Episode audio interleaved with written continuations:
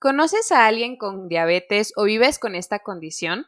Recuerda que lo más importante es adaptar tu tratamiento a tu estilo de vida y puedes optar por diferentes enfoques como el mindful eating o la alimentación intuitiva. El día de hoy contamos con una invitada experta que platica del tema. Ven a conocerla. Un par de amigas y nutriólogas están aquí para platicar a gusto contigo acerca de temas polémicos relacionados con tu bienestar. Aquí encontrarás charlas, entrevistas y recomendaciones para reflexionar acerca de tu alimentación, hábitos, organización y productividad. Para que veas que la alimentación y los hábitos son la onda y están conectados con tu bienestar. Ponte cómodo para disfrutar del momento. Somos Ana Karen y Caro. Bienvenidos. Hola a todos los que nos escuchan. Estamos aquí dentro de un día lluvioso, muy contentas de poder eh, traer a más invitados, temas que para nosotros son súper interesantes, que nos apasionan. Esperemos no alargarnos más de una hora en, este episodio, pero bueno, me gustaría primero saludar a Ana Karen, a mi amiga. ¿Cómo estás? ¿Cómo te ha ido? Hola, Caro. Hola a todos. Muy bien, muy feliz de poder continuar con este podcast de aquí entre Nutris. Y sí, hoy tenemos un episodio muy interesante sobre un tema que sabemos que a muchos nos preocupa, pero pues también vamos a darles más herramientas que les puedan ser útiles.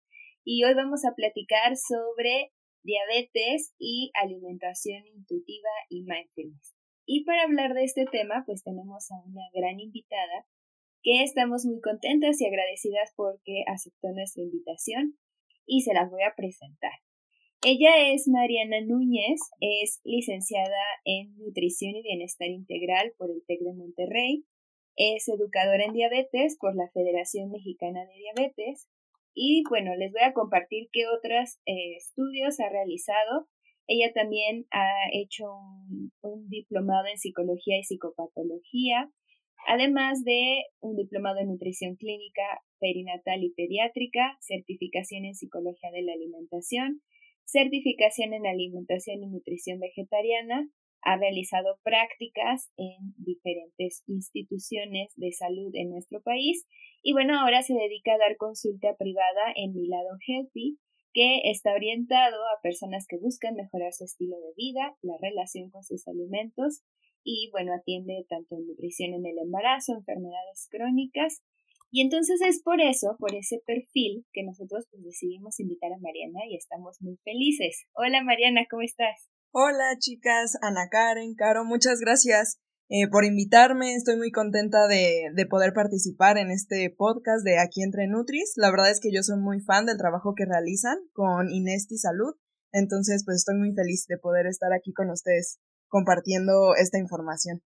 Pues sí, Mariana, creo que eh, tenemos muchos gustos en común, coincidimos en muchísimas cosas y creo que un tema fascinante es la diabetes, ¿no? Creo que aquí las tres somos educadoras en diabetes.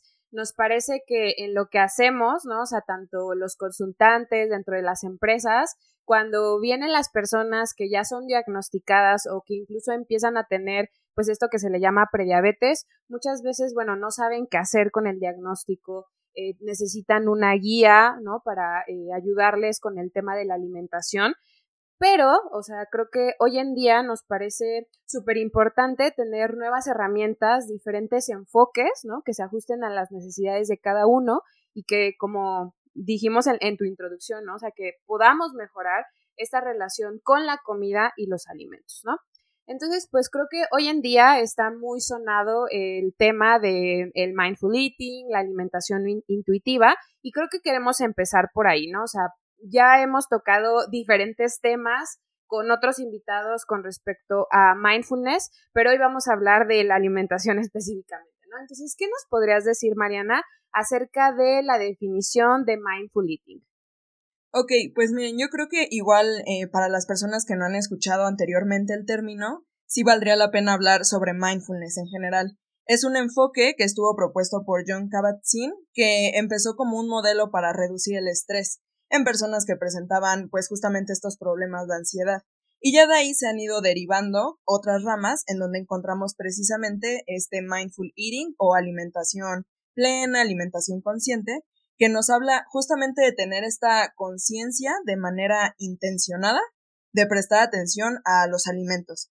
Y esto en el momento presente y que sea libre de juicios, libre como de estos pensamientos de, ah, lo estoy haciendo bien, lo estoy haciendo mal, em, sino que también es como un tipo de meditación intencionada alrededor de la, eh, de la experiencia de comer.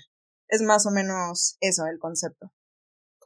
Y es muy interesante y qué bueno que también como nos traes tal cual la definición, porque sí, queremos hoy enfocar esa parte a qué tanta relación podemos encontrar entre mindful eating y diabetes.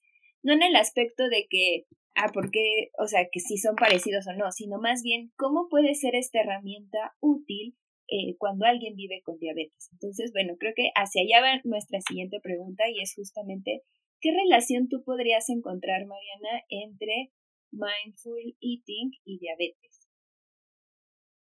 Ok, pues aquí es importante mencionar que hoy en día pues es muy común ver que en pacientes que viven con diabetes la principal intervención que se utiliza es mandar una dieta para bajar de peso. Y eso lo podemos ver en centros de salud, eh, pues con los médicos incluso ya eh, especialistas, Em, entonces, la intervención está enfocada en bajar de peso y mejorar o controlar los niveles de glucosa o de hemoglobina glucosilada. Pero la relación que existe es que todo esto incluye como una serie de reglas, ¿no? De cuánto debes de comer, qué debes de comer y qué no, cómo hacerlo, en dónde hacerlo. Entonces, los pacientes, a pesar de que saben de que mm, los resultados dependen mucho de sus hábitos, como la alimentación, o que pues de alguna manera tendrían que restringirse, Realmente, si no ven un resultado en la báscula o en sus números de laboratorio, pues no se apegan a estos hábitos y que eso entonces no los motiva en un futuro a que pues se sostenga. Entonces puede ser que, ah, bueno, de aquí al mes que sigue, a los tres meses, alcanzo ese peso o alcanzo esa cifra de glucosa y hasta ahí se queda. Ya no lo hicieron como de manera eh, sostenible y pues hay que recordar que la diabetes es una enfermedad crónica, que aunque se cuiden y todo, pues de alguna manera es progresiva. Y si no se obtienen estos hábitos, difícilmente pues se va a lograr prevenir las complicaciones asociadas a la diabetes. Entonces, pues esa es la principal relación. Y otra cosa es que hay que recordar también que el mindful eating eh, habla mucho de que el individuo se enfoque en la relación o la experiencia que hay con los alimentos, el entorno que rodea esta alimentación y que no se trata únicamente de darle valor eh, a, los alimentos por las calorías, por los carbohidratos, por las grasas, por las proteínas que tienen, ni tampoco es un enfoque que se deba usar para bajar de peso, porque también hoy por las redes sociales yo he visto mucho que usan el mindfulness para bajar de peso o la alimentación intuitiva para bajar de peso y pues ese no es el, el fin, ni siquiera se toca ese tema sino que es toda una experiencia sensorial. Así es, y, creo que tocas, así le diste en el clavo, porque justo, o sea, muchas personas tienen como eh, esas dudas, ¿no? O sea, quisieran traer a su vida tanto el mindful eating como la alimentación intuitiva como un método para bajar de peso, pero no, realmente creo que aquí, eh, como lo dice el mindfulness, ¿no? Es volvernos conscientes y ser eh, pues totalmente Em, pues sí, conectados con esta parte de nuestro autocuidado desde el diagnóstico, ¿no? Por ejemplo, ya de una condición de salud, saber, bueno, en qué consiste, eh, por qué tengo diabetes, ¿no? O sea, cómo me puedo cuidar y a partir de eso, o sea, ser consciente de mi enfermedad, ser consciente de mi cuerpo, ser consciente de mis señales, creo, creo que eso también me puede dirigir a tener eh, pues mucho más cuidado o eh, bueno, a, a, saber cómo vivir con diabetes, ¿no? Y creo que este es otro punto interesante. El vivir con diabetes no solo es una condición física, sino también pues puede impactar directamente a la salud emocional o a la salud psicológica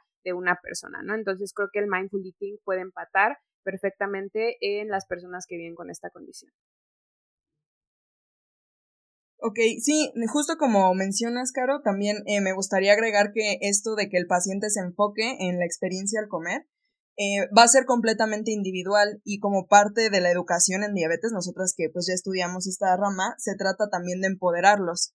Y justo como mencionabas, cada paciente después se ha visto que tiene sí una menor ingesta, pero porque ellos ya no se enfocan en que, ay, restringo esto, o ya no como fruta, o no puedo comer esto, esto, sino que ellos ya saben cuánto comer, en qué momento lo pueden incluir, cómo incluirlo, y justo como mencionabas, la relación que tiene con su salud. Entonces, pues ya es más fácil que digan, ah, bueno, tal vez hoy es una reunión y va a haber pastel, ¿no? En una fiesta, pero lo puedo consumir porque pues es la fiesta de mi hija, pero no me voy a comer toda la rebanada, sino pues la, la probadita. Y hasta ahí, o sea, ya no se sienten ni culpables, ni tienen miedo de lo que vaya a pasar, sino que se van empoderando y pues realmente, o sea, como que todo se va relacionando y yo creo que más adelante hablaremos también de esta parte de salud mental y el afrontamiento de, de vivir con la diabetes, pero sí, o sea, mencionaste también un punto importante. Y es que como bien lo dices, Mariana y Caro, o sea, al final cada persona vive distinta la condición, o sea, en cada quien se presenta diferente el hecho de que a veces ciertos alimentos en algunas personas les ayudan a mantener niveles distintos y hay otros en los que quizás sí les elevan más la glucosa, pero justo es lo que estamos viendo, ¿no? Como que eh, esta parte de, de ser consciente de cómo en mí se manifiesta la enfermedad, de cómo en mí ciertas cosas me ayudan a sentir mejor, ese es el punto que estamos buscando de poder relacionar diabetes y en este caso mindful eating o podríamos hablar en general, ¿no? De mindfulness. Y entonces, Mariana, mi pregunta va encaminada a ¿qué tan importante consideras tú que alguien que vive con diabetes puede identificar sus señales de hambre y de saciedad? Bueno, pues justamente como mencionaba, la práctica de mindful eating pues ayuda de alguna manera a interrumpir ciertos comportamientos en torno a la alimentación que son automáticos o que son impulsivos o que se han vuelto hábitos. Eh, a veces en la consulta a mí me toca ver que personas, no sé, que viven con diabetes y trabajan en, en oficinas, ya están acostumbrados a que siempre a cierto horario, pues es su coca y tal vez los tacos, ¿no? Entonces eso se va convirtiendo en un hábito. ¿Y qué pasa con el mindful eating? Que una vez que se hacen conscientes, son capaces de romper con ese impulso tal vez del hambre o que hay un entorno social que tal vez los condiciona que dicen, no, es que yo cómo voy a llevar mi agua si mis compañeros me están invitando eh, refresco.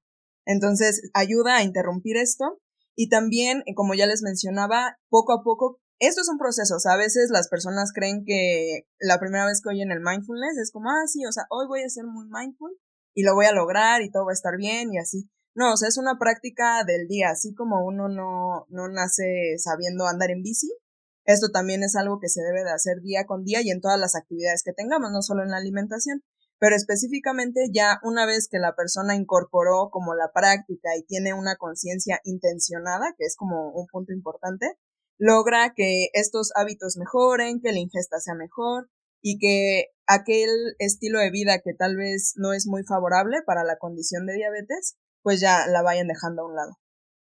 Si tuviéramos que estar eh, pues con esto, ahora, sí que esta herramienta del, del mindful eating yo lo veo como pues tal cual una metodología, ¿no? Finalmente creo que cuando tenemos a las personas enfrente o incluso queremos empezar a hacer este tipo de intervenciones, pues hacemos como pequeñas pinceladas de cada una de las herramientas que tenemos, ¿no? Entonces ya vimos que eh, pues el mindful eating es como un cachito de lo que podemos llegar a hacer con una persona, ¿no? Pero eh, como decía Ana Karen al inicio del episodio, queremos como tocar esta parte del mindful eating y la alimentación intuitiva, ¿no? Ver si hay como alguna diferencia, alguna similitud o si este, eh, este enfoque puede funcionar para, pues igual, ya sea quien nos escuche o alguien que viva con diabetes. Entonces, Mariana, no sé si quieras, eh, pues, ayudarnos a hacer como esta diferenciación, si son iguales o si tienen alguna similitud. Sí, bueno, en cuanto a similitudes, es que ambos enfoques, tanto mindful eating como alimentación intuitiva, eh, son enfoques que no están centrados en el peso del paciente, como les mencionaba, y que siempre la práctica tiene que ser libre de juicios y con conciencia. Y ya de ahí pues vamos a encontrar diferencias, a pesar de que son, eh, bueno, van muy de la mano y que se puede utilizar una con la otra y a veces se puede confundir sí podemos encontrar que en el caso del mindful eating, pues como les mencionaba, es la experiencia exclusivamente al, comer. Y de ahí es que hay algunas técnicas que se utilizan como el respirar antes de hacer eh, una comida, respirar, tomarse una pausa como de un minuto, tres, para hacerse las preguntas en torno a ese alimento, ¿no? De realmente quiero estar aquí, qué es lo que mi cuerpo en este momento eh, quiere, tiene hambre. Al momento de estar comiendo, pensar qué sensación me hace sentir esta comida, pero todo siempre libre de juicios. También hay otra práctica que se utiliza mucho eh, cuando es la primera vez que un paciente va a hacer como su acercamiento a, a este enfoque, que es el de una uvita, comer una uva o una pasita, como si fuera la primera vez. Entonces se tiene que observar con calma, oler, saborearla eh, y distinguir si tiene, distinguir, perdón, si tiene alguna textura diferente. Y entonces ya después que uno les pregunta cómo es la experiencia, pues cambia totalmente, ¿no? Porque si ahorita yo les preguntara a qué sabe una uva o cuál es la experiencia alrededor de una uva, pues es difícil, ¿no? Decir, ah, pues la uva es de tal color o me recuerda a tal momento. Entonces, esas son las técnicas que se utilizan y también que las recomendaciones, pues sí tienen que ser individualizadas como todo, pero que siempre hay que tratar de que sea un momento o una práctica sin estrés, sin distracciones y mm, sin urgencia por comer. Eso de parte del mindful eating. Y por otro lado, la alimentación intuitiva es un enfoque relativamente nuevo. Fue propuesto eh, por Evelyn Tribol, más o menos como en los ochentas, los noventas. Y esto lo que nos habla es sí tener un enfoque, pero más hacia la conciencia interoceptiva.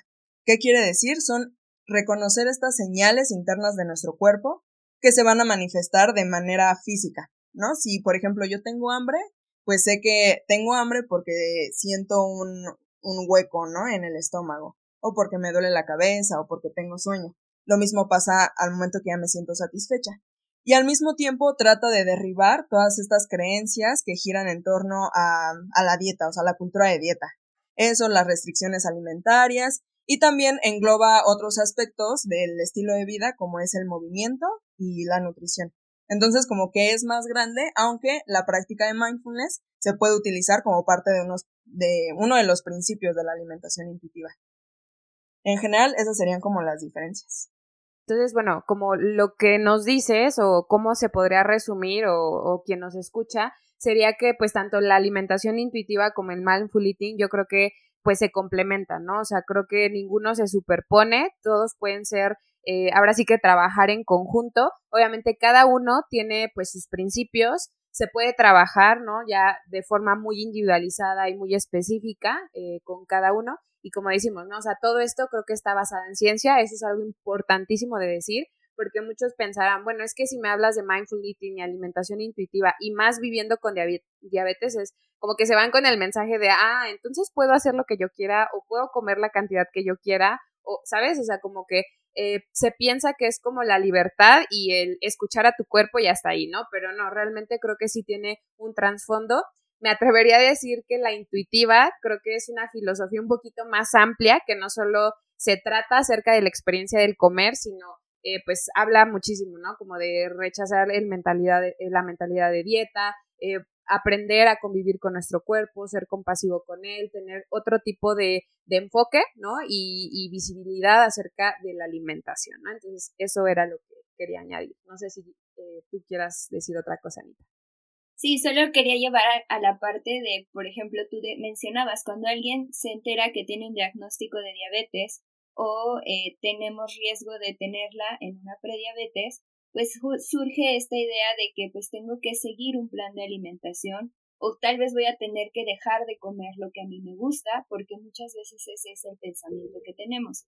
Y justamente cuando nosotros lo llevamos a estos enfoques en los que buscamos que la persona sea más consciente de cómo se siente su cuerpo con los cambios que va realizando y que también, como ustedes mencionaban, no es como que ya no voy a volver a comer nunca como comía antes, sino más bien voy siendo consciente de qué es lo que mi cuerpo va necesitando y que además como esta enfermedad que llegó a mí o esta condición me va a hacer que me vaya sintiendo distinto con ciertas cosas que tal vez estaba acostumbrado a hacer anteriormente, ¿no? Entonces, pues ah, estuvimos hablando de algunas herramientas como el poder identificar cuando tengo hambre, cuando ya estoy satisfecho, que a veces pensamos que es muy simple, pero ya que lo ponemos en práctica nos damos cuenta que realmente el hambre nos guía y nos puede ir dirigiendo hacia si realmente quiero comer o no, porque también mencionábamos mucho el ambiente, nos decía Mariana, en ocasiones el ambiente nos lleva a que ah, pues todos toman refresco, yo también, pero a ver, ¿qué tanto realmente tú estás consciente de que lo quieres o no? Entonces, Mariana, mi pregunta iba hacia, además de poder identificar estas señales de hambre y saciedad, ¿qué otras cosas puede ayudar de estas herramientas de mindful eating y alimentación intuitiva a alguien que vive con diabetes? Ok, pues justamente parte del tratamiento integral que se debería ofrecer a cualquier persona que vive con diabetes es la parte de la educación y el empoderamiento de la persona. Hay siete comportamientos de autocuidado precisamente y algunos en los que sí eh, he visto al menos yo en la práctica que está como muy presente esta, este tipo de enfoques es por ejemplo en la alimentación saludable tal cual em, pues eso, ¿no? Como mencionábamos, ya hay estudios que pues muestran que no es nada más una coincidencia, ¿no? Que una vez que la persona se vuelve consciente y que va viendo qué le gusta, qué no, qué le funciona, qué le ayuda a estar más sano y tiene toda esta información respecto a sus alimentos, pues empieza a disminuir su ingesta, independiente de si baja de peso o no, pero también se ve reflejado en sus niveles de glucosa, en sus estudios de laboratorio y también escoge ya los alimentos por toda la sensación placentera que le da, porque ya saben como, ah, bueno, o sea, sé que tal vez el pastel eh, lo podría eh, comer a diario, supongamos porque se me antoja o las galletas, pero no es lo que le hace bien a mi cuerpo. Y algo importante también, como haciendo un paréntesis, es que yo a veces les explico a mis consultantes que el llevar ese tipo de enfoques, como mencionaba Caro, es que sí se tiene esta creencia de que entonces me voy a dejar ir, ¿no? Y comer y comer todo. Y no es tanto por ahí, pero también es una práctica que puede ser válida hasta cierto punto. De decir, ok, pero es que si tú te dieron tu diagnóstico de diabetes y de ahí te dijeron, ya no puedes comer frutas después de tal hora, no puedes comer las que son dulces como el plátano, el mango, evidentemente si tú le dices a la persona que sí lo puede hacer, pues ¿qué pasa? Puede que haya una sobreingesta. Entonces, hasta cierto punto es válido, pero ahí es donde entra como nuestro apoyo de educadoras en diabetes. Y bueno, está esa parte, ¿no? De alimentación saludable es uno de los comportamientos. El otro que se toca mucho en alimentación intuitiva es el movimiento placentero. Más allá de que lo hagas por una cuestión estética, por perder peso, por ver cuántas calorías quemas, eh, es un movimiento que te haga sentir con energía, que te ayude, no sé, a gestionar también el estrés, porque hay otro punto, no sé si a ustedes les ha pasado, que en consulta me, me mencionan mucho esto de que es que en las tardes, noches, es cuando siento como mucho estrés, mucha ansiedad por los miedos, ¿no? En torno a la enfermedad y cómo, o estoy así picoteando porque tengo mucha hambre y luego ya me siento culpable. Entonces el ejercicio de alguna manera es otra herramienta que nosotros les podemos brindar para gestionar estos sentimientos o sensaciones incómodas. Entonces por ahí ya llevamos dos comportamientos. Otro es el enfrentar los retos cotidianos, como ya mencionábamos, ¿no? Ya sea una reunión de trabajo, de familia o las fiestas, por ejemplo, de sembrinas. Que pues, ¿qué pasa? Que a veces, pues, como estamos ahí, que la plática, el festejo, pues tendemos a comer sin estar conscientes y es más como un impulso. Y en cambio, si se dan esta pausa, pueden decir, ah, bueno, o sea, ya disfruté, estoy con mi familia y no necesariamente tengo que servirme tres, cuatro platos extras. Entonces, eh, vamos por ahí. Y por último, la parte de la salud mental en, bueno, no solo en personas que viven con diabetes, sino con todos, pero habla de este afrontamiento saludable, que pues ya como les mencionaba es la manera de gestionar el estrés, la ansiedad, la tristeza y pues todo este duelo por el que las personas con diabetes tienen que pasar. Entonces, principalmente en esos cuatro puntos que yo creo que son así claves también del, del cuidado de la diabetes. Sí, y, qué interesante, ¿no? Poder, eh, pues, conjuntar estas dos ideas, ¿no? Eh, lo que tú decías, Mariana, de cómo somos conscientes de cada una de las señales que nos da nuestro cuerpo, más cuando ya vivo con una condición de salud, ¿no? Ya vimos que sí, efectivamente, las señales de hambre y saciedad van a ser como nuestro, nuestra brújula, ¿no? Para saber hacia dónde ir, hacia qué alimentos consumir, la cantidad que, que puede consumir mi cuerpo y más cuando empiezo a tener pues todos estos niveles alterados eh, eh, de glucosa, ¿no? Hay veces que, por ejemplo, si yo viviera con diabetes, puede que las señales, ¿no? De una hiperglucemia o una hipoglucemia se pueden ver de una manera, pero no sé, para otra persona se puede ver de una manera totalmente diferente, ¿no? y ver cómo actúo a partir de esas señales o de eso que me está diciendo mi cuerpo, ¿no? Después de haber ingerido una comida, después de haber eh, realizado ejercicio, de haber tenido una, no sé, una prueba extenuante o estar en un periodo de, estrés importante, pues ir reconociendo eh, pues todo esto que nos dice nuestro cuerpo, ¿no? Entonces, creo que es, eh, ahora sí que resumiste súper bien y nos recordaste que existen estos siete comportamientos y cómo es que están ligados, pueden estar ligados tanto al mindful eating como a la, a la alimentación intuitiva, ¿no? Entonces, ya hablamos un poquito de, de esto que, que podríamos estar incluyendo en nuestro día a día, pero aparte de todo es, del tema de la alimentación, Mariana, ¿qué otras cosas eh, diferentes a, pues al tema que, que somos expertas podría cuidar una persona que vive con diabetes, aparte de la comida? Ok, pues ahorita ya mencioné algunas, la parte de la actividad física, de enfrentar retos cotidianos, que incluye también la parte de las hipoglucemias en las personas que tienen un tratamiento con insulina.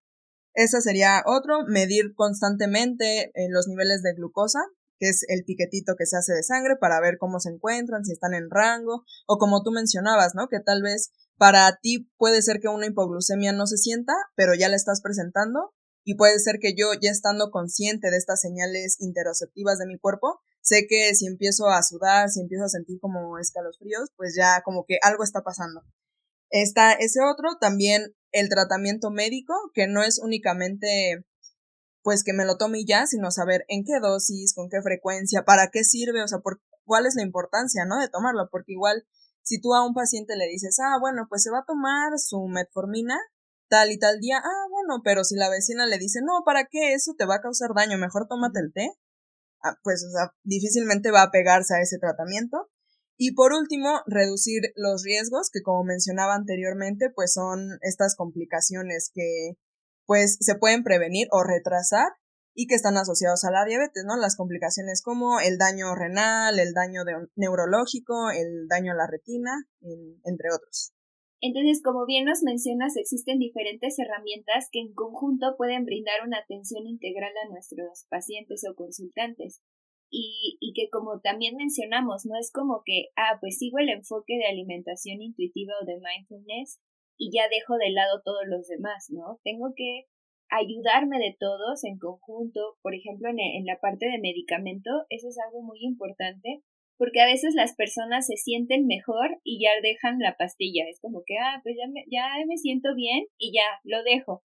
Y pues no, la realidad es que el médico, su médico, es el único el que, que puede poner o quitar medicamentos, entonces eso sí tenerlo bien presente. Y bueno, nosotros como educadoras en diabetes podemos guiarlos y acompañarlos para que puedan utilizar todas esas herramientas a su favor.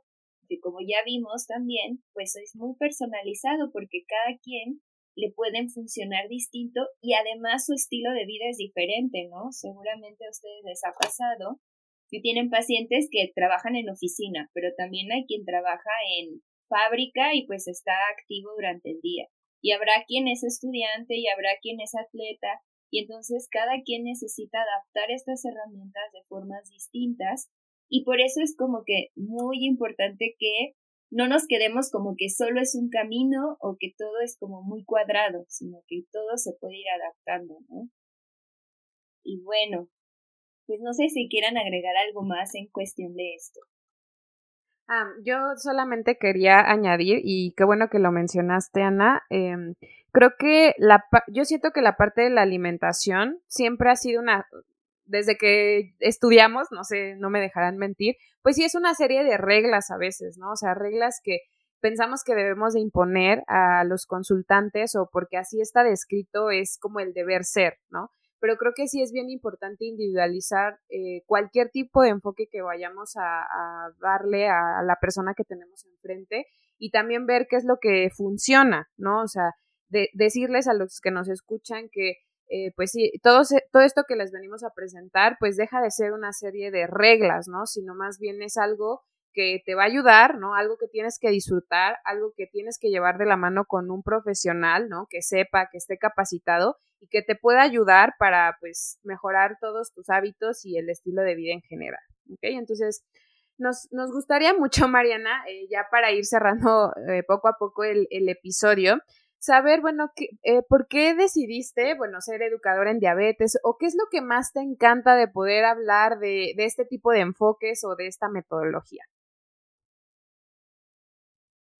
Ok, pues estudié para educadora en diabetes por dos cosas. Una, eh, una razón personal que pues mi papá fue una persona que vivía con diabetes, entonces pues ya después que yo estudié la carrera y que fui viendo, dije, bueno, o sea, hubiera estado perfecto o tal vez el desenlace hubiera sido otro si la, la atención hubiera sido más integral, ¿no? O si la educación que le hubieran brindado o a todos como familia hubiera sido otra.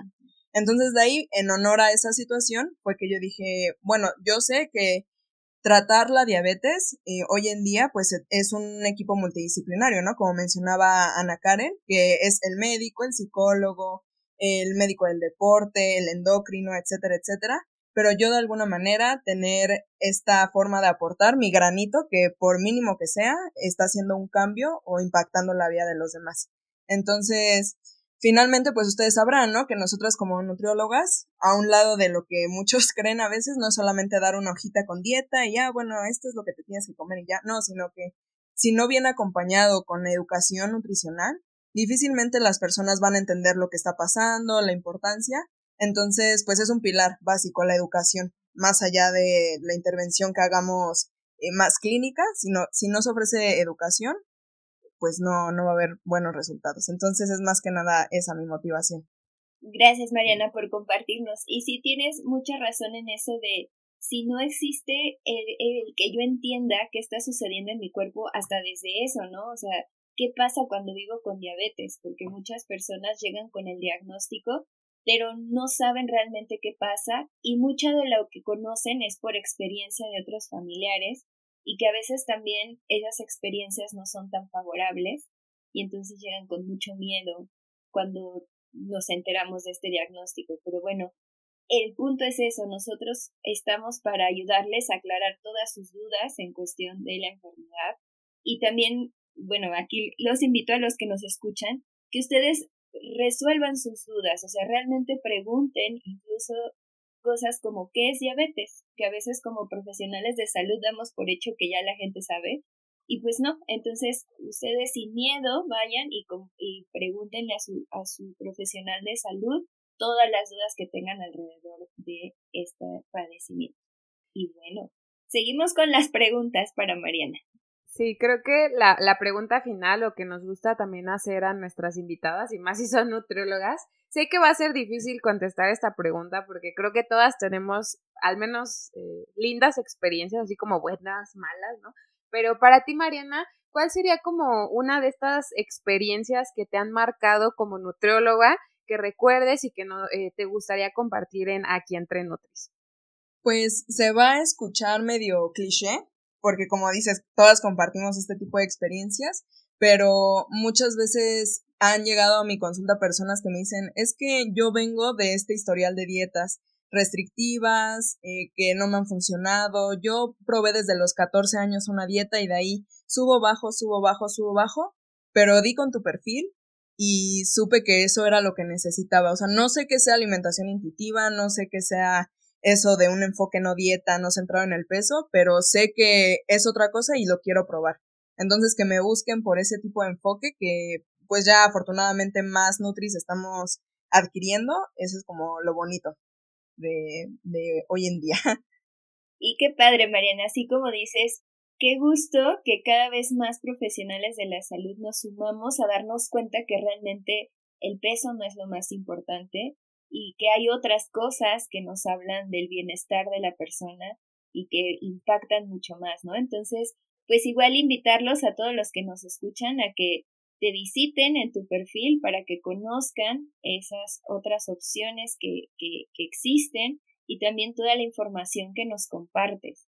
No sé si quieras compartirnos eh, tu perfil o dónde te pueden encontrar si tienen alguna duda. Sí, en Instagram o en Facebook estoy como mi lado healthy. Entonces ahí me pueden encontrar. Trato de subir contenido relacionado justamente a alimentación intuitiva, a diabetes, a embarazo, igual a alimentación vegetariana, que es ahorita en lo que me estoy enfocando más. Y pues los invitamos a, a que vayan, la, la busquen porque también tiene muchísimo contenido Eh, creo que ha sido un episodio muy jugoso. Dijimos, quién sabe si nos va a dar tiempo, ¿no? O sea, nos podríamos extender.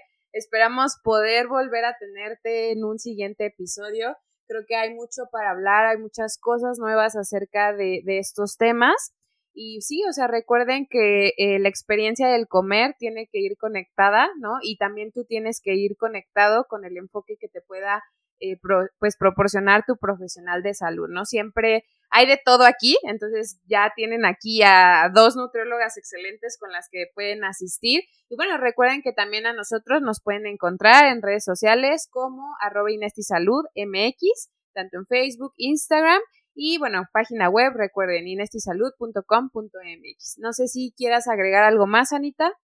Pues solo agradecerles, igual eh, agradecerte Mariana por el tiempo y pues no sé también si tú tengas algún mensaje para nuestra audiencia. Que yo sé que este tipo de enfoques se pueden salir un poco del molde tradicional que conocemos, pero que se den la oportunidad de informarse, de experimentarlo alguna vez en sus vidas y van a ver que es completamente diferente y más placentero y que es parte del bienestar integral que todo mundo merece tener. No lo pudiste haber dicho mejor, Mariana. Muchas gracias, Mariana. Muchas gracias, Anita, también. Y gracias a todos los que nos están escuchando. Nos vemos en el próximo episodio. Bye. Bye, gracias. Gracias por llegar hasta acá en este episodio y te recordamos que si te gustaría apoyarnos, nos puedes calificar con 5 estrellas en Spotify o dejar una reseña en Apple Podcast y también puedes compartir el episodio con las personas que sientas que les pueda ser útil esta información o etiquetarnos en redes sociales como arroba Inesti Salud MX.